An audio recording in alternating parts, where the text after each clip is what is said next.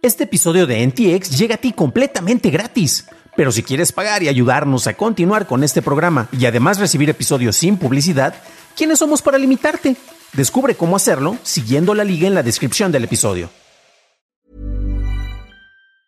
This Mother's Day, celebrate the extraordinary women in your life with a heartfelt gift from Blue Nile. Whether it's for your mom, a mother figure, or yourself as a mom, find that perfect piece to express your love and appreciation. Explore Blue Nile's exquisite pearls and mesmerizing gemstones that she's sure to love. Enjoy fast shipping options like guaranteed free shipping and returns. Make this Mother's Day unforgettable with a piece from Blue Nile. Right now, get up to 50% off at BlueNile.com. That's BlueNile.com.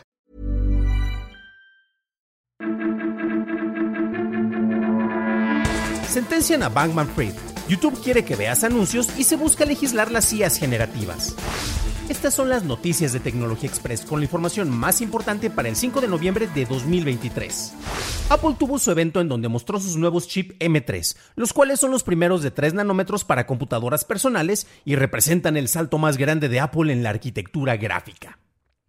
Sus GPUs son más rápidos y eficientes y tienen una tecnología nueva llamada caché dinámico, la cual provee velocidad de render de hasta 2.5 veces más rápidos que la familia M1 de chips. Además de eso, se presentaron las actualizaciones de MacBooks y MacBook Pros con estos nuevos procesadores. YouTube lanzó a nivel mundial su nuevo sistema de antibloqueadores de publicidad. Previamente, la plataforma empezó con avisos sobre las limitantes en la reproducción de videos cuando se detectara un bloqueador en el explorador. Esta política ahora aplica a todos los usuarios. Las notificaciones antibloqueadores le solicitan al usuario permitir que YouTube muestre publicidad o que pague por YouTube Premium, su plan sin publicidad. Sam Bankman Fried, el cofundador y ex CEO del mercado de criptomonedas FTX y de la firma comercial Alameda Research, fue declarado culpable por siete cargos relacionados con fraude y lavado de dinero presentados por la Oficina del Fiscal del Distrito Sur de Nueva York en Estados Unidos. SBF podría enfrentar una sentencia total de 115 años de prisión. Los cargos en su contra afirman que Bankman Fried defraudó deliberadamente a los clientes de FTX al hacer uso indebido de sus depósitos para así invertir en otras empresas y poder pagar otros gastos, así como los préstamos de dinero. Disney anunció que comprará el 33% de participación de Comcast en la plataforma de streaming Hulu por un total de 8.610 millones de dólares, volviéndose así propietario único. La compañía dirigida por Bob Iger podría pagar más de esa cantidad, ya que Disney y Comcast acordaron un proceso para evaluar el valor razonable de las acciones al 30 de septiembre. Si la participación de Comcast resulta tener un valor mayor, Disney tendría que pagarlo. Disney dice que el momento del proceso de evaluación es incierto, pero espera se concrete en algún momento del 2024.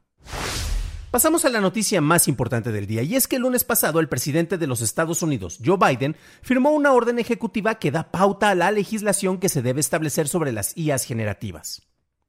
En esta marcó ocho categorías que son los nuevos estándares para seguridad sobre IAs, protección a la privacidad, equidad y derechos civiles, apoyo a consumidores, pacientes y estudiantes, apoyo a trabajadores, promoción de la competencia y la innovación, liderazgo estadounidense en el desarrollo de tecnologías para IAS y garantizar el uso efectivo y responsabilidad del gobierno en el uso de inteligencias artificiales.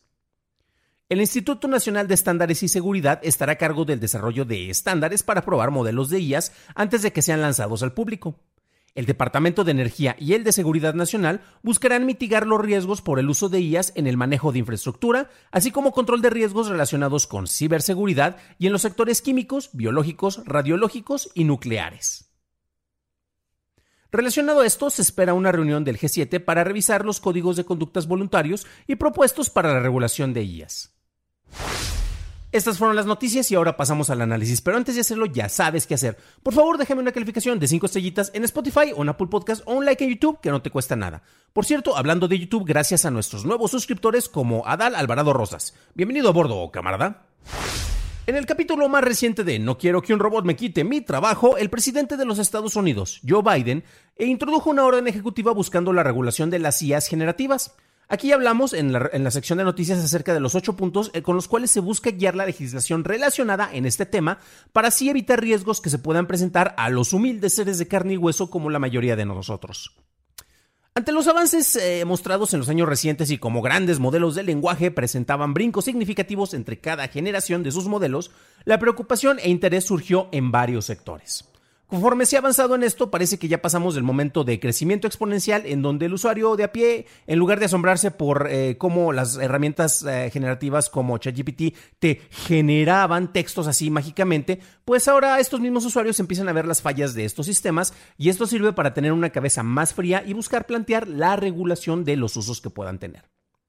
Cabe destacar que cualquier tecnología debe de pasar por procesos de revisión antes de ser lanzada a públicos masivos.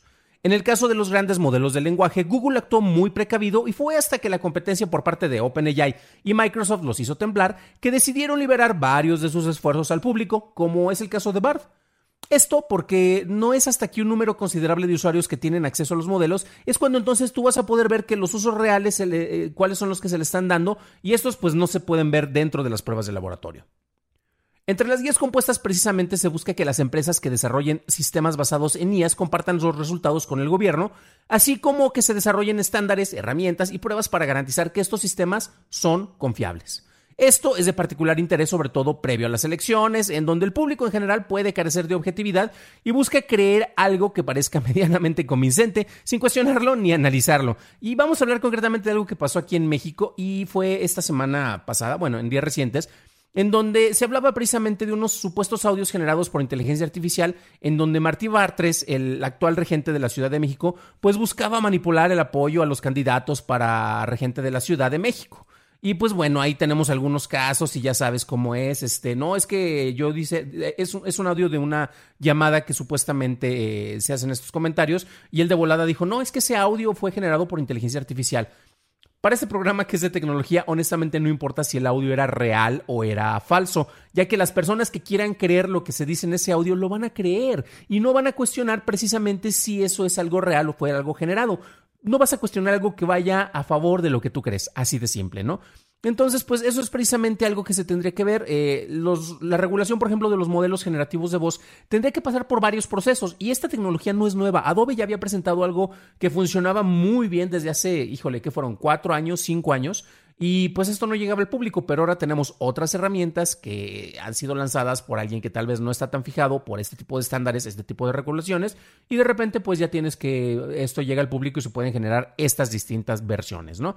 Por eso digo que la regulación de modelos generativos de voz tendría que pasar por varios procesos, pero su implementación no podría impedir que alguien actuara fuera de la ley porque están buscando beneficios, en este caso beneficios políticos, y bueno, este caso nos sirve precisamente para revisar algunas de esas tangentes.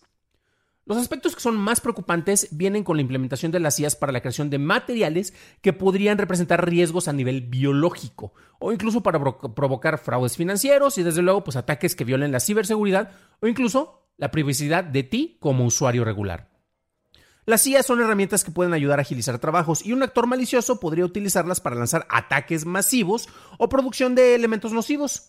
Y honestamente no queda claro cómo funcionarían este tipo de regulaciones, porque un actor malicioso, a final de cuentas, va a poder alterar las herramientas a las que tenga al alcance para poder así lograr sus propios propósitos y va a poder actuar fuera de la ley sin importar las regulaciones.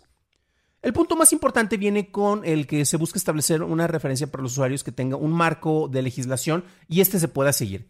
Y mira, si ahorita tenemos algunos casos triviales como lo que ocurrió por ahí en abril sobre el fake Drake, en el cual una, una, colaboración entre él y The Weeknd, que de hecho aquí la mencionamos en su momento, se lanzó al público y, ay, esto fue lanzado por inteligencia artificial, ay, entonces no fueron los cantantes, ay, Dios mío, pero gracias a eso vale la pena revisar lo que pasa con la regulación en el terreno musical, porque, ojo, lo que pasa ahí después se va a estar implementando en otros lados. Lo vimos con, con el manejo, por ejemplo, de la, la cuasi muerte de los formatos físicos y el alza de los MP3 y las plataformas de streaming. Y después otras plataformas han estado copiando esos modelos. Por cierto, les recomiendo muchísimo. Hay una charla muy buena entre Nilay Patel con Golnar Koroshashi la cual eh, pueden ver, la, van a encontrar en las ligas eh, y en la descripción de este episodio, donde están los show notes, precisamente las notas del episodio para que los vean. Y ahí hablan sobre las diferencias en los procesos creativos concretamente que vienen de, tecnologías generativas. Y no tiene pierde, la pueden revisar. Ah, si no hablan inglés, no se preocupen, la meten en Google Translator o un traductor automático y pueden ver, la pueden escuchar desde luego la charla, que es lo que yo recomiendo. Y algo de lo que menciona Golnar precisamente tiene que ver con las diferencias entre lo que se puede registrar y lo que se puede utilizar ya que cosas como los estilos, como hablábamos de los cantantes como The Weeknd, por ejemplo, eh, pues no lo puede registrar. O sea, alguien que tenga una voz parecida podría hacer canciones y The Weeknd no lo puede demandar. A menos que descaradamente trate de copiar e imitar el estilo y se haga pasar por esta figura. Y eso va a pasar también con lo que ocurre con los, los generadores de imágenes de audio, etcétera, ¿no? Y ahora bien, si bien los defensores de los modelos generativos pueden alegar que no hay diferencia entre cuando un humano busca aprender algo y luego crea obras derivadas, ay, es que yo tomé clases y mira, y gracias a eso aprendí y lo estoy haciendo y sí, ah, pues bueno, entre eso y hay una gran diferencia cuando se hace con el apoyo de una inteligencia artificial, en el cual hace copy-paste, hace un remix, una remezcla y te genera algo. Y tiene que ver precisamente con el propósito de estos aprendizajes, estos aprendizajes automatizados por parte de las máquinas para generar esto o un aprendizaje humano. Si tú aprendes pintura a limitar el estilo de un autor reconocido para mejorar la calidad de tu trabajo, eso es algo muy distinto a cuando buscas copiar y remezclar con el fin claro de lucrar con algo que no es conocimiento ni aprendizaje, sino ensayo y error, repetición de combinaciones de maneras muy rápidas y muy ágiles de algo creado por alguien más. Y es que aquí el autor original merece el reconocimiento tanto autoral como económico cuando su obra está siendo reutilizada para lucrar. Y eso es algo que se necesita legislar. Esperemos a tener noticias para ver cómo se avanza en los procesos legislativos para así tener guías concretas sobre usos permitidos y de esta manera podamos evitar el postapocalipsis anunciado en Terminator, en donde al final somos reemplazados por las máquinas, aunque éstas solo tenían propósitos generativos nobles que no fueran regulados y que estos no fueron regulados en su momento. Para una revisión más a detalle en inglés, visita dailytechnewshow.com en donde encontrarás notas y ligas de interés. Y si quieres revisar cuando algunas personas alegaban que las inteligencias artificiales habían cobrado conciencia, revisa nuestro episodio 140 en donde encontrarás más información. Eso es todo por hoy, gracias por tu atención y nos estaremos escuchando en el siguiente programa. Deseo que tengas un increíble inicio de semana.